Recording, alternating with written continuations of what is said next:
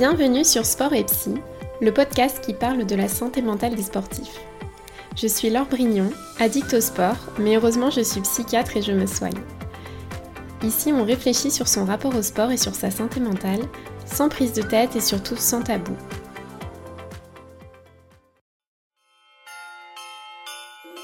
Vous êtes sur les Podmas de Sport et Psy. Ce sont comme les Vlogmas sur YouTube, un épisode par jour jusqu'à Noël, vous offrir un petit cadeau tous les jours pour faire le plein de réflexion et d'entraînement mental. Ces épisodes sont valables toute l'année. Vous aurez juste l'esprit de Noël en plus. Bonne écoute tout le monde Hello les amis, je suis trop trop ravie de vous retrouver dans ce nouvel épisode et aujourd'hui on va parler d'un sujet brûlant, le dopage. Mais pourquoi ou pourquoi y a-t-il encore du dopage malgré, malgré pardon, les scandales et les risques Pourquoi certains y cèdent? Pourquoi c'est si difficile de sortir du cercle vicieux du dopage quand on y est rentré? C'est tout le programme du jour. Quand on pense au dopage, on pense avant tout au grand scandale chez les sportifs professionnels, dans le cyclisme surtout. Il y a vraiment dans cet imaginaire collectif ce truc du quand on pense au dopage, on pense aux cyclistes ou alors aux bodybuilders, mais c'est avant tout aux cyclistes. On pense par exemple à l'affaire Festina en 98, où trois jours avant le départ du Tour de France, un soigneur de l'équipe Festina se fait toper avec plus de 400 flacons de produits en tout genre, type EPO, hormones de croissance, anabolisants, corticoïdes, rien que ça. L'équipe est exclue du tour, plusieurs personnes du staff sont condamnées et Richard Virenque est traîné dans la boue. On peut penser aussi au dopage organisé de l'Allemagne de l'Est dans les années 80 avec ses athlètes féminines boostées à la testostérone. Les pauvres, on se rappelle surtout de la largeur de leurs épaules à la télé. Et là, c'est une situation où le dopage était soutenu, organisé et propulsé par l'État. Donc on voit bien, on commence à comprendre que le dopage, c'est pas seulement la volonté d'un seul athlète, mais c'est un problème qui est plutôt systémique, c'est-à-dire à, l'intérieur d'un système de tout un groupe de personnes. Et la tentation du dopage dans le sport de haut niveau, elle commence très jeune, elle commence dès l'adolescence et le sport-études. Et je discutais de ça avec une amie qui est une ancienne sportive de haut niveau et elle m'expliquait que quand elle était en pôle espoir, elle avait vu des choses, elle avait facilement été en fait exposée aux produits, même si elle n'avait pas tout compris à l'époque. Elle euh, voyait que ça circulait assez facilement. Et si les sportifs arrivent au haut niveau sans être dopés la plupart du temps, euh, juste en fait ils viennent au dopage parce que l'environnement y est très favorable. Ça circule facilement, c'est souvent impulsé par les athlètes plus âgés du groupe, voire par les coachs. Et pourquoi Et pourquoi? Parce que la pression du résultat, parce qu'il euh, y a potentiellement des enjeux de passage en sport professionnel qui se jouent et que même parfois, si on se dope pas, même si on est très bon, on peut vite se retrouver dans les profondeurs du classement et passer à un côté de sa carrière professionnelle en fait, parce que bah, quasiment tout le monde se dope.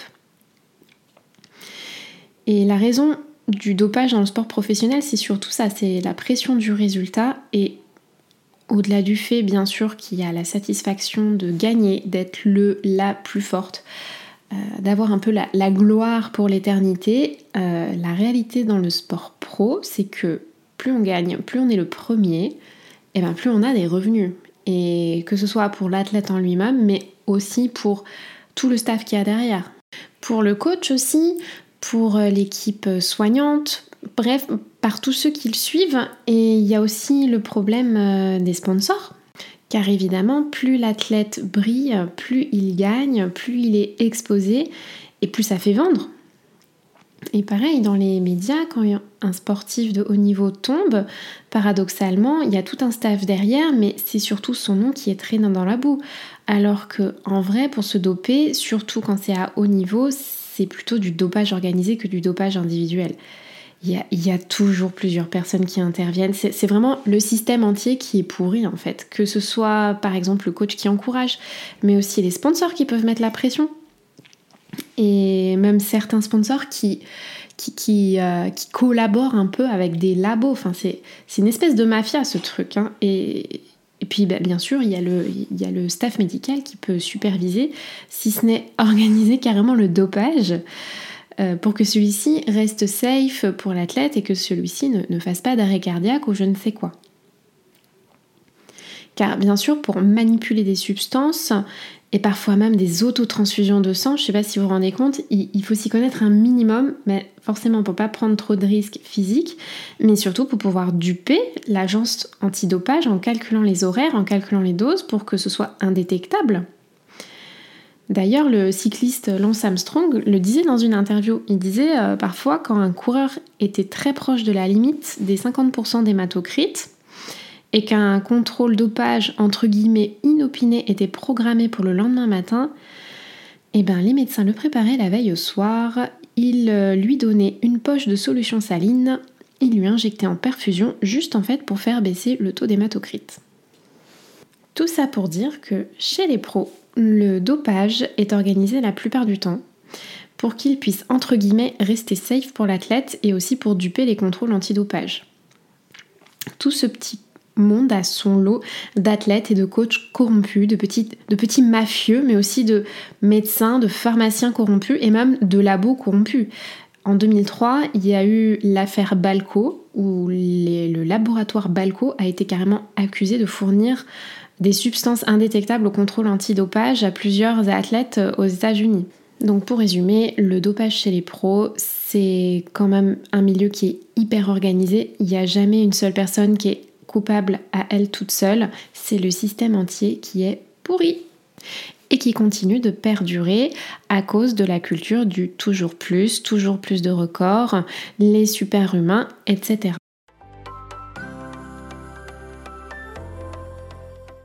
À présent, on va parler du dopage chez les amateurs qui ne sont pas en reste.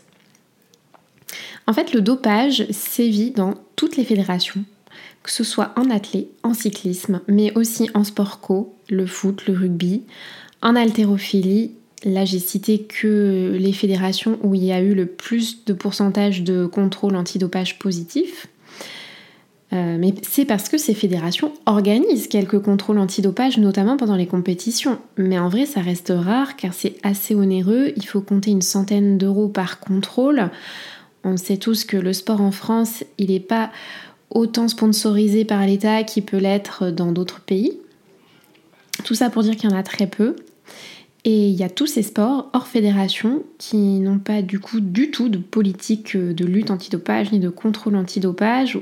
Je pense par exemple à la muscu ou au crossfit. Alors les gens qui sont vraiment adeptes du crossfit, dites-moi s'il y a des contrôles antidopage au crossfit, mais alors j'en ai jamais vu, jamais entendu parler. Et le dopage chez les amateurs, ça prend plusieurs formes. Ça va de la personne qui prend un petit peu trop d'ibuprofène, qui abuse un petit peu trop des produits pour l'asthme, à celle qui se charge en anabolisant chopé sur le darknet, et ça peut être aussi celui qui réussit à embobiner son médecin en simulant des symptômes et qui arrive à récupérer une bonne petite prescription de corticoïdes. Alors dans certains cas, c'est l'entraîneur qui incite le sportif à consommer genre d'abord des vitamines pour dériver progressivement vers les produits dopants.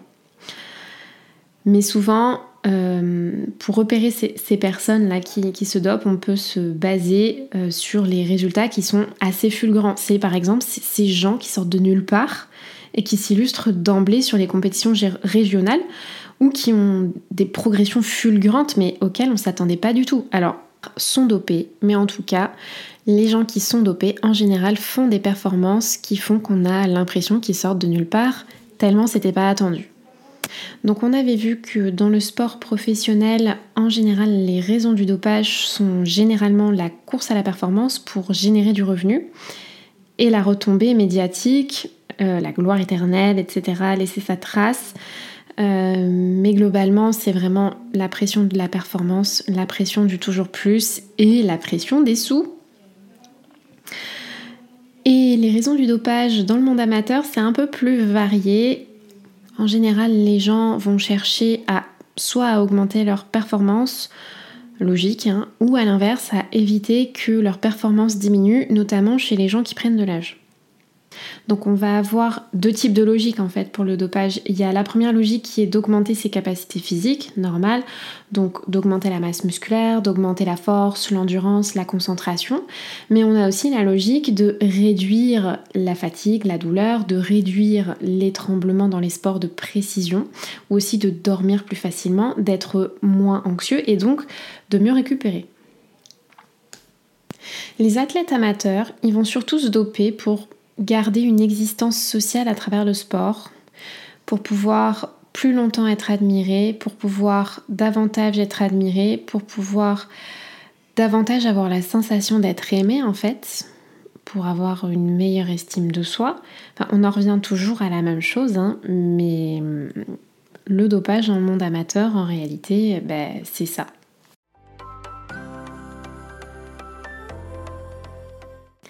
Et là, on en est toujours à se demander, mais pourquoi il y en a qui cèdent à la tentation et d'autres non? Mais c'est toujours pareil en fait. Euh, les gens, ils choisissent pas ça pour euh, vraiment le, le plaisir, c'est juste que pour eux, les retombées positives vont l'emporter sur les retombées potentiellement négatives. C'est toujours ça, on court vers le positif, on cherche à s'éloigner du négatif.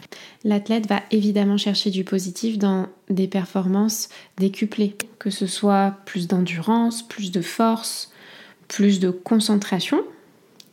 Et l'athlète va fuir le négatif de la fatigue, des douleurs, des troubles du sommeil, de la pression du résultat, d'un quotidien débordé laissant pas assez de temps à l'entraînement, les athlètes professionnels vont avoir tendance à rechercher le positif de la victoire, de l'admiration, de la médiatisation, la perspective de revenus plus stables, plus réguliers et si possible confortables.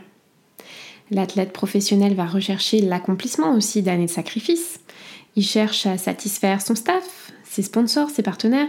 Ils cherchent même parfois à satisfaire tout un pays aux Jeux Olympiques. La pression est quand même importante et il faut avoir les capacités de résister à cette pression. L'athlète professionnel, il va fuir le négatif d'une carrière sur le déclin, de l'âge qui se fait sentir, de la difficulté à revenir dans le game après une blessure. Euh, il va vouloir absolument éviter que les sponsors lui tournent le dos. Il fuit en fait la perte de son identité de sportif de haut niveau. Quand on est sur le déclin petit à petit, elle va partir. Et souvent, ça s'accompagne d'une baisse d'estime de soi. Et ça, c'est compliqué. L'athlète amateur, quant à lui, il va chercher le positif, ce que je vous disais, d'une existence sociale par le sport, d'une reconnaissance, d'une admiration des autres. L'athlète amateur, il recherche le sentiment d'appartenance, il cherche à faire comme les autres, à faire comme le meilleur faut toujours se rappeler que l'être humain, c'est un être grégaire qui adore vivre avec ses congénères et à la base, plus on est admiré, plus on a tendance à être intégré et gardé dans le groupe et meilleur c'est pour notre survie. À côté de ça, l'athlète amateur cherche à fuir beaucoup de choses comme la faible estime de soi, la honte, le sentiment d'insuffisance lié à des performances sur le déclin, notamment la baisse inéluctable des performances avec l'âge, et l'athlète fuit son quotidien insatisfaisant, pas épanouissant, plein de problèmes d'adultes que ses performances lui permettent d'oublier.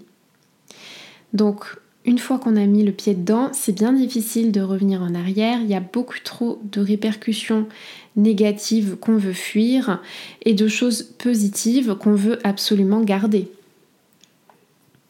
Parce que arrêter voudrait dire accepter d'être moins bon, accepter d'être moins reconnu, accepter d'être moins admiré, accepter de vieillir aussi, composer avec une nouvelle estime de soi, composer avec la nouvelle valeur qu'on va s'accorder en dehors de nos performances sportives. Et ça, ben, c'est pas toujours évident en fait.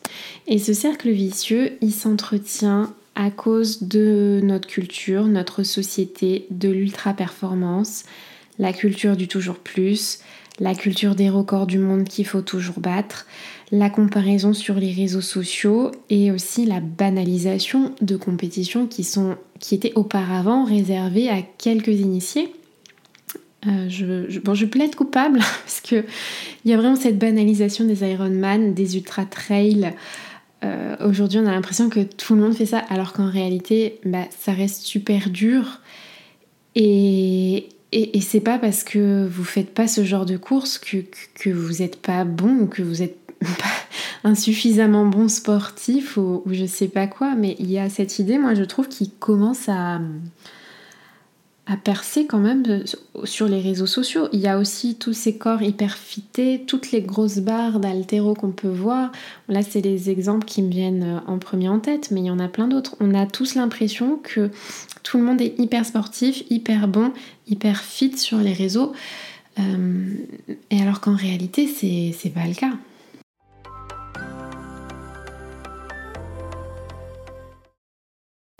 On arrive à la conclusion de cet épisode, les amis, et pour résumer, les athlètes pros se dopent pour mieux gagner, pour mieux gagner leur vie. En gros, les athlètes amateurs se dopent pour mieux exister et pour mieux s'estimer à travers le sport. Les athlètes qui cèdent le plus facilement sont ceux qui évoluent dans un environnement où le dopage est banalisé et vu, peut être vu comme nécessaire. Et ceux qui sont le plus sensibles à la pression extérieure, que ce soit la pression des revenus ou la pression de je dois absolument restaurer mon estime de moi. Et je conclurai cet épisode en paraphasant l'ami dont je vous ai parlé en début d'épisode qui m'a dit de toute façon c'est un milieu ingrat, mais le commun des gens ne voit que le beau, les performances, les victoires, les sourires des athlètes, on ne voit pas les coulisses les produits, les diades calibrées, les entraînements rudes, les allers-retours sur les lieux de compète, parfois l'exposition aux médias et surtout, encore et toujours, cette pression de la performance, cette pression du toujours plus. Merci, merci d'avoir écouté cet épisode, j'espère qu'il vous a plu. Je vous propose de prendre une ou deux respirations conscientes et de laisser de l'espace à ce que vous venez d'entendre. Si vous avez encore un peu de motivation, vous pouvez prendre quelques secondes pour voir les pensées et les ressentis qui vous viennent. Et notez dans un coin une chose importante que vous retenez pour vous dans cet épisode. Je vous laisse décanter avec ça les amis. N'hésitez pas à partager cet épisode à quelqu'un qui en aurait besoin, à vous abonner, à me couvrir d'étoiles sur votre application de podcast et à me rejoindre sur Instagram at doclorette.